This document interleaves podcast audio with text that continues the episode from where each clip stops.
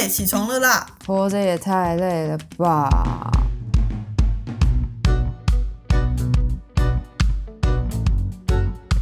欢迎收听《小岛生存指南》。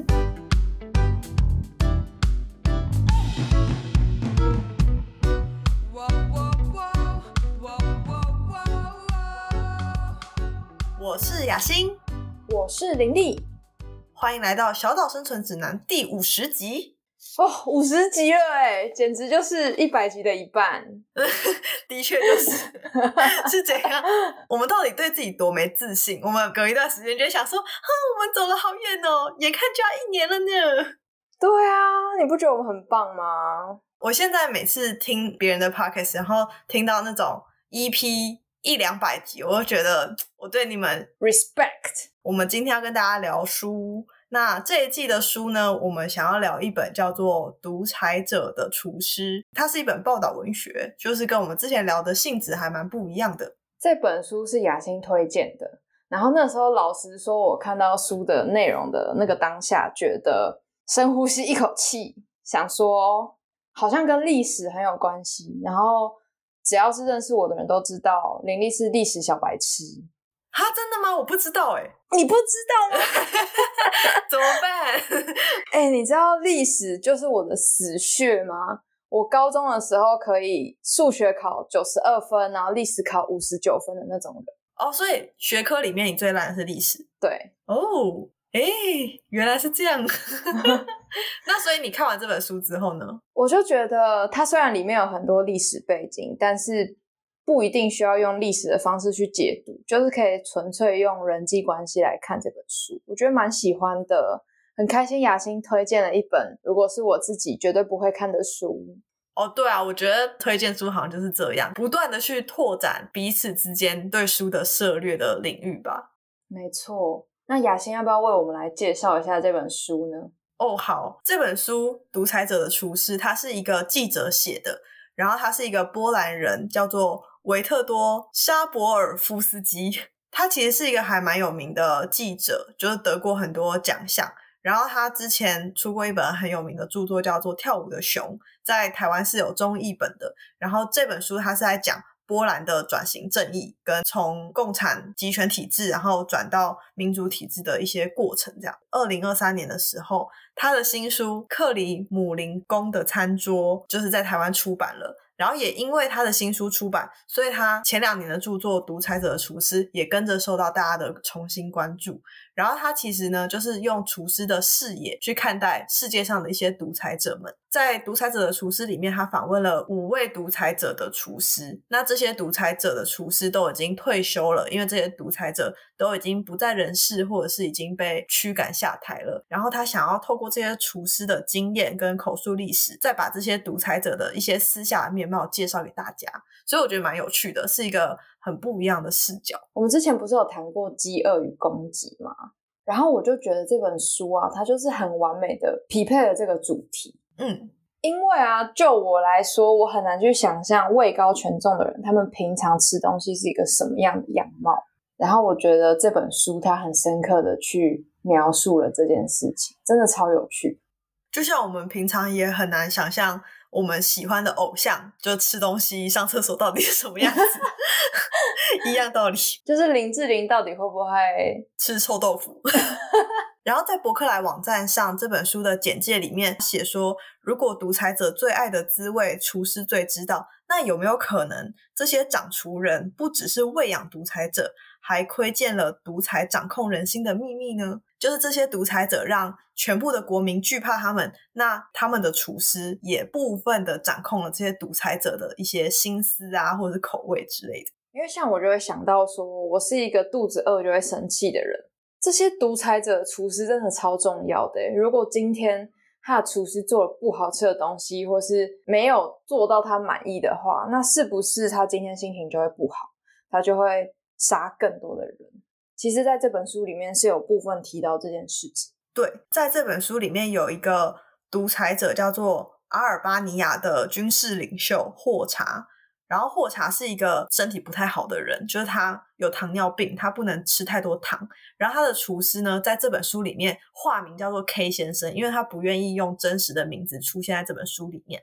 然后他就说，呃，霍查就会有专业的医生、营养师跟护士去照料他的健康，然后同时也会交代厨师说，呃，霍查需要多少钙、多少钾、多少维生素等等。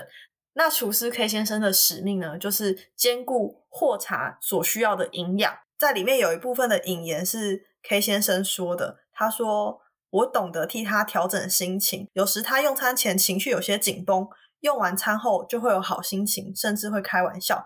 天晓得我靠这个方法救了多少条人命，真的是一个很真实的一个说法。哎，就是食物跟我们的生活还有我们的心情，真的有很大的关系。”然后呢，我也想说，是不是我们可以先给大家一个独裁者的定义，让大家可以更带入进到这次的节目里面。其实我觉得，嗯，在独裁者的界定上，作者他自己其实有蛮清楚的说明。他说，独裁者有两种定义，一种就是没有民主选举的国家。就是它是相对于民主国家来讲的，没有轮替、没有政治责任这种事情。那另外一种独裁者的定义就比较恐怖，就是对人权有极为严重的侵犯情况，像希特勒一样发生种族清洗啊、大屠杀这种事情。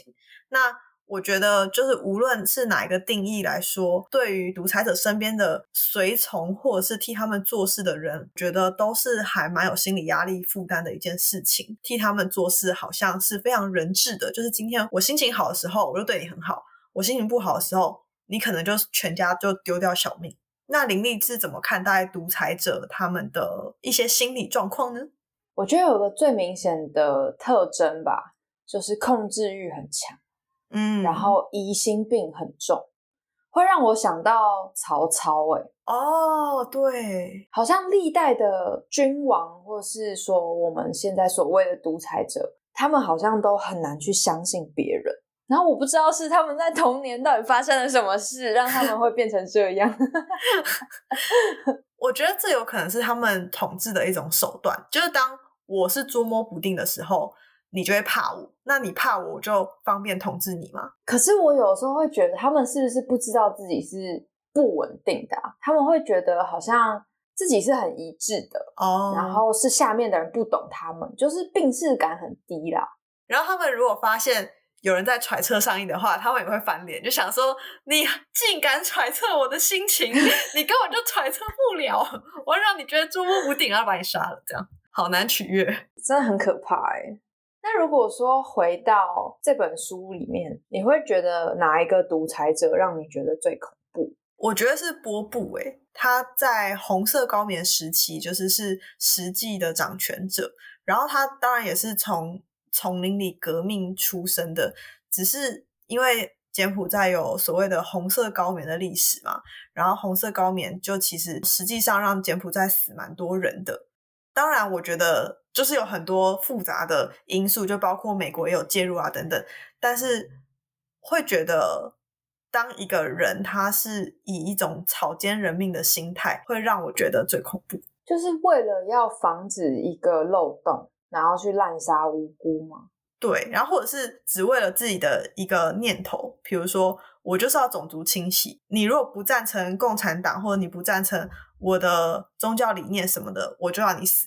像现在阿富汗掌权的塔利班也是啊，就是你只要跟我想的不一样，我就要把你杀掉。我觉得这种想法是非常恐怖的，就是完全不容许有第二个声音出现诶。那这也是为什么我们会逐渐觉得民主制度比较好。就虽然民主制度也是会出现一大堆烂事、狗屁倒灶的事情，可是我觉得民主制度它的出发点就在于它不相信人性，所以它设立了很多机制去监督你。然后比如说司法独立啊，然后让呃大法官的或者是监察院的目光是不受政党影响的。我觉得这些各种机制都有它的缺漏，但至少。就不会让一个声音压过所有其他声音，就是不会是一党独大的状况，或是一人独大的状况。那我自己是比较不相信有一个人会有真知灼见，然后说什么都是对的啦。就是大家一定都会有自己的盲点啊，那你就是需要很多声音，然后让整个社会趋于一个平衡。就无论那个平衡是长什么样子，但它至少是这个社会的一个共识。我觉得能够允许多元的声音其实蛮重要的。但是呢，我发现我们有点离题了。啊，我本来想说，我们接下来要讨论台湾有没有做到，是不是？我们要直接走上一个政治的节目吗？变政治电台？我觉得还是回归到今天的书籍的内容啊。然后里面提到的五个独裁者，我们可以挑几个出来跟大家一起分享我们的想法。那这本书提及的第一个独裁者呢，是伊拉克的海山。那海山对我来说是一个相对比较熟悉的独裁者，因为毕竟从小到大我们就一直在看美国跟伊拉克中间的相关的一些新闻嘛。但是呢，在这本书里面，他的厨师阿里对海山有完全不同的印象，就是美国描述的海山是一个很激进主义，然后很十恶不赦。对对对，好像他做什么都错的。可是对于他的厨师阿里来说，阿里是觉得海山其实是一个蛮慷慨的人。林立会怎么形容你看到这段故事的感觉？就是如果说套用里面厨师阿里的想法，他说，如果海山嫌你的菜不好吃，他会命令你自掏腰包为浪费的食材付钱。但是后续如果海山心情好了以后，或是他恢复平静了以后，他就会觉得，嗯，我做的错的决定，然后他会给这个。厨师阿里更多的钱，所以其实，在还没有看书之前，我如果听到海山跟我说叫我付食材的钱，我会吓到把自己所有的家产都掏出来付了。但是看了书以后，我会觉得海山其实是一个蛮有人性的领导，然后我甚至觉得他有点可爱，跟美国所形容的是完全不一样的人。至少他跟书中其他四位独裁者比起来，我会觉得。厨师阿里对他的态度是蛮正向的，就是他是一个大方，然后又爽朗的人，有让我觉得蛮讶异的诶。不知道雅欣看的时候有觉得很冲突吗？我觉得独裁者还是会让旁边人很害怕啊。书中有一个故事是这样的，嗯，平常都是阿里在煮饭给海山吃嘛，可是海山有时候也想要秀一下。海山有一次就做了一盘烤肉，然后请人端给阿里，然后阿里一吃。就超辣的，然后他就想说：“完蛋，我要死了！”就是他以为被下毒，对不对？对他想说怎么回事？然后后来发现那个辣酱是有人送海山的礼物，但海山不喜欢吃辣，所以海山就把那个辣酱加进那个烤肉里面。然后后来他就被海山叫过去，海山就问他说：“哎，你觉得好吃吗？”然后，然后他就被他同事冲康，对。他就跟他的同事说：“海山平常都会因为食物不好吃收我钱，那这样子我也觉得他食物不好吃，是不是我也要收他钱？”结果他的同事就是海山的随从，海山的侍卫就把这件事情转达给海山，然后海山就把他叫过来，就说：“听说你觉得我做的东西很难吃是吗？” 然后他就吓烂，他想说：“完蛋，我要死了！”这样，结果后来海山就大笑，这样子，所有人就跟着一起大笑，然后最后海山就。拿出了钱给阿里，然后就说：“你说的对，我下次不要再这样做了。我下次会再做一盘好吃的烤肉给你。”然后我就觉得，哦，你那个前面的酝酿是很可怕，就以为自己要死了。但后面海山的决定其实是还蛮人性的决定，他也知道阿里讲的是对的，所以他不是一个是非不分的人。对，这就是我觉得很有趣的地方。因为相比其他的独裁者，我觉得海山他还是偏向有人性的那一位。虽然说，我觉得对于海山底下的人来说，这个玩笑真的很不好笑。对，可是会可以看出他还是有幽默感的，就是他可以知道说，今天我是一个领导，而不是一个厨师，我就把擅长的事情交给擅长的人去做。我自己在看这个章节的时候，我会觉得，说不定海山他真的不能算是一个独裁者，相比起其他的人来说，我觉得他是蛮可爱的啦。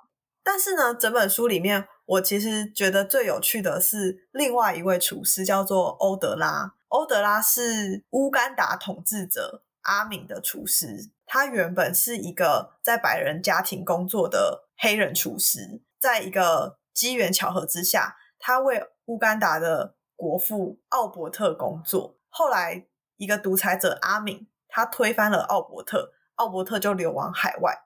然后那时候因为都是军变嘛，所以在军变的时候，就是有军队杀进总统府，然后所有厨房人都想说：“哦，死定了，死定了！”但只有欧德拉就是很镇定，然后跟大家说：“不用担心，我们就是做我们自己的事情，我们就是一样是把晚餐端上桌。”那那时候阿米已经打了一整天的仗，他就看到有一个很精致摆盘的晚餐，他就觉得很满意，他就跟欧德拉说：“那。”你要不要继续留下来为我工作？所以整个厨房人都非常安全的留下来继续工作。所以在政权交替之际，就虽然说是军变就很可怕的状态下，但是欧德拉的超乎常人的镇定自若，我觉得还是让所有厨房人都保住一命，甚至保住饭碗。我觉得是超级特别的一件事情。你在欧德拉身上有看到什么亮点吗？我觉得应该是因为基于他的经验吧，就是。他好像不是说像有一些独裁者的厨师，他可能是很年纪轻轻，然后他就马上突然为这个独裁者工作。然后我觉得 工作经验有差，因为欧德拉他之前也有在白人的家庭工作过，然后后来又为前任的总统工作，他应该本身在 EQ 上面就蛮高的。我觉得，如果你身为独裁者的厨师，你除了煮菜，还有一个超级重要的技能，叫做察言观色，还有灵活应变。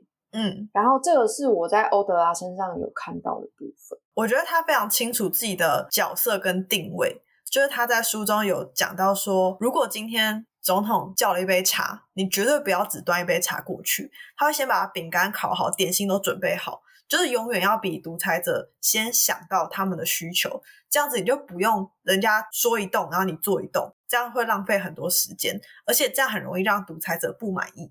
他就说不要只做他们要求的事，而是要预想他们等一下会需要什么。这句话根本就是给现代我们社畜们的一句话，就是你不要只做老板交办的事情，你要比老板在想更多一点。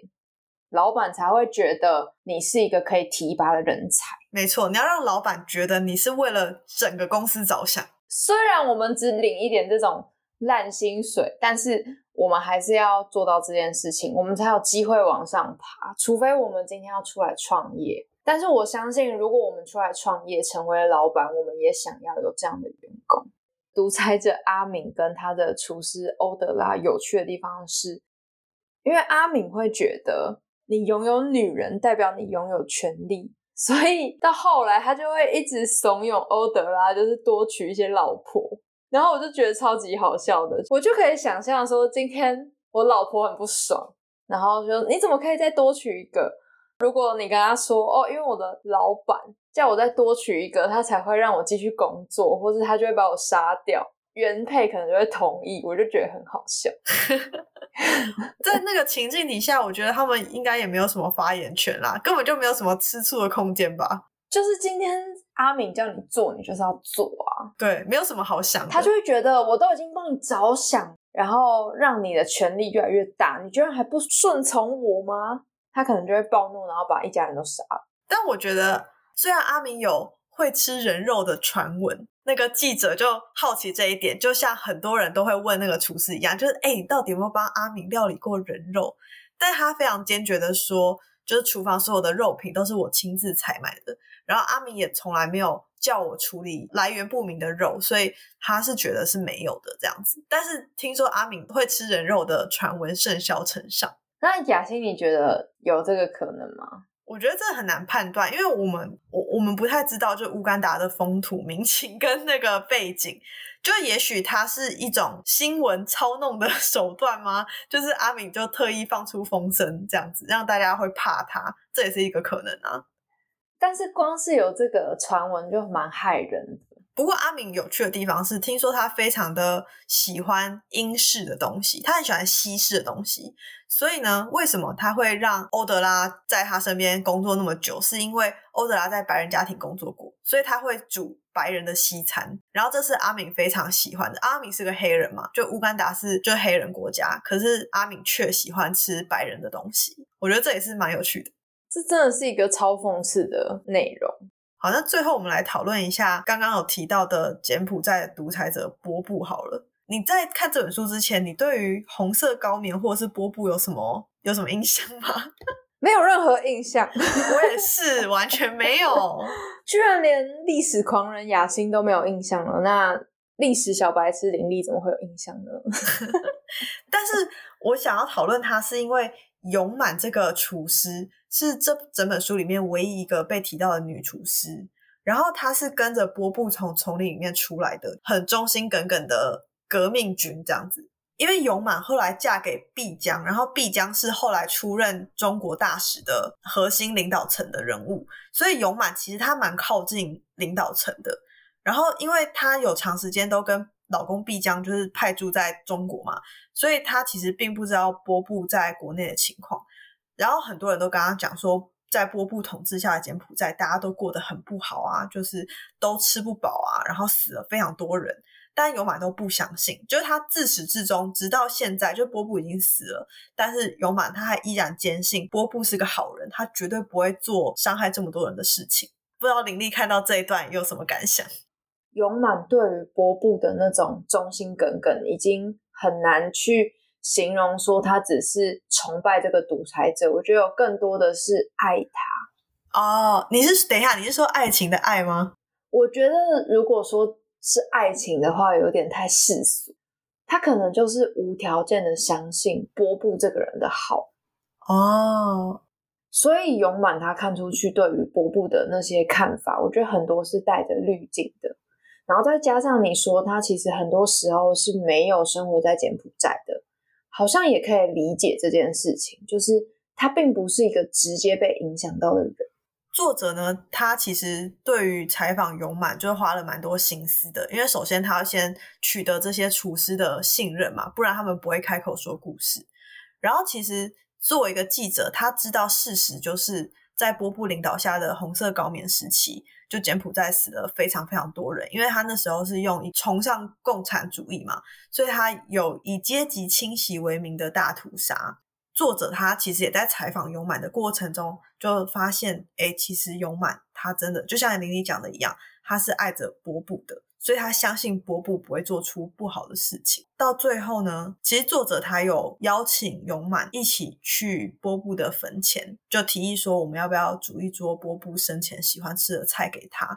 因为在柬埔寨，他们相信灵魂需要饮食才能够转生，但是在永满心中，波布早就已经转生了。独裁很容易在人群之中又再度发生，所以他为什么会写这本书，也是因为他希望用这些独裁者亲近人的角度去看待这些独裁者，让我们更加了解独裁者，因为了解才能够警惕，才能够防范。独裁者其实他最常就是运用资源的分配，就是我有你没有，那你会饿嘛？你饿就会听我的，因为你需要食物。运用这样资源的分配，然后。用别人的恐惧来喂养自己的势力。作者他其实对台湾也有很深的情感，因为在他小时候课本上就写说，哦，台湾是一个民主国家，然后非常成功的从威权时期转型到民主，就是没有发生流血冲突等等，就他对台湾的民主是很向往的。那直到他到了台湾，接触台湾之后，他才发现，哎，其实台湾有台湾的问题，所以。他写这些书，就是也是想要告诉台湾的读者说，就其实作为一个波兰人，在作者心里，他就觉得独裁政权就是很不应该存在。可是越深入去理解独裁政权，你才能够越避免它发生。所以我觉得这是作者自己还蛮了不起的地方。他花了这么长时间，花了好几年，然后跑遍全球各地，把这些独裁者的厨师找出来，就只是为了要让世人知道。哦，他们在想什么？然后独裁者在想什么？真的是一本超级有趣的书，也很高兴，就是我这次可以有这个机会跟林丽讨论。因为如果我没有跟林丽录这一集的话，也许我要在很久很久之后才把这本书看完。但我现在就是有一个时间压力，就是想说要赶快看完，然后写访纲，可以跟林丽讨论。我觉得是一件非常有趣的事情。我很喜欢书里面他在描述独裁者身边的人怎么看待独裁者，跟我们用一个把他当做历史人物吗，或是历史事件去看待这个人，其实有很大的差别，也会让我想到就是之前讨论到的人际游戏，就是 PUA。其实我觉得独裁者就是属于那种他把 PUA 用到极致，然后是锁定整个国家的人，就是告诉他们，你们已经没办法获得更好的东西，只能从我这边来获得。所以慢慢的，大家就会去相信这件事情，然后慢慢的被洗脑，甚至是我们会很难去分辨说，今天他说的到底是不是真的。就像如果我们现在去问北韩的人，他们也不可能会给我们从其他国家看到北韩的状况的这个视角。他们一定是觉得今天金正恩为他们做这件事情，就是一个超级高尚，然后值得崇拜的人。所以我会觉得这本书呢，可以让我们重新去调整自己的视角，去理解说为什么在独裁者身边的人会有一些不同的看法。那可以推及到我们的生活里面，或许比如说在家暴里面离不开的人，或者是在烂的关系里面离不开的人，他们是不是也被某种程度洗脑？但是我觉得厨师这个角色非常的特别，因为厨师经手的食物，它直接影响到独裁者的性命嘛，就这种性命攸关的事情，就基本上独裁者是不信任所有人的。他在这个不信任当中，他又要有一部分是相信这个厨师不会毒害他，所以我觉得这是一个非常微妙的关系。那厨师也是，因为在这么多人之中，你选择了我当你的厨师，你一定会对我好嘛？就在物质上，你可能就是会给我车、给我老婆、给我女人、给我钱、给我权利。但是在另外一方面，他们也知道自己的性命就是好像自己的脖子上 always 架着一把刀的感觉。他们要怎么在跟独裁者的日常相处，甚至是二十四小时的相处当中，去找到他们自己的生存之道？我觉得真的想起来也是觉得，哇，我没有办法过这种生活，我一定第一天就死了。就是要步步为营，然后都要很小心的。其实我由衷敬佩的反而是这些厨师，他们居然都存活下来，然后 他们。无论他们相信什么，无论他们是害怕还是敬佩，还是崇拜，还是爱着他们的老板，我觉得他们似乎就是在一个非常的状况底下，依然维持着常人的那种人性的相处啊，或者是去看到独裁者好的那一面。可是好像也是只有看到好的那一面，他们才有力气可以存活下来。如果他们真的全盘打翻这个人，也很难继续。在违背自己价值观的状况下去跟这个人相处，是就像作者讲的，汉娜·厄兰不是有写到平庸之恶吗？是，就是在纳粹时期有一个军官，他是负责执行那个纳粹清洗的这个政令的，然后他最后被国际法庭审判的时候，他就觉得我只是在做我的工作啊，他完全不觉得自己是邪恶的。呃，汉娜·厄兰就把这样子的心态或者是这样子的事实。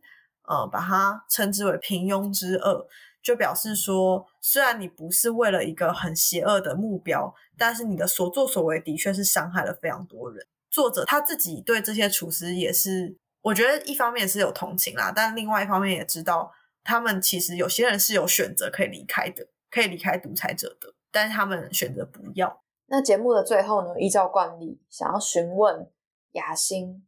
能不能给觉得民主政治有很大问题的人一个生存指南呢？以政体来说，基本上就是分独裁跟民主两条路嘛。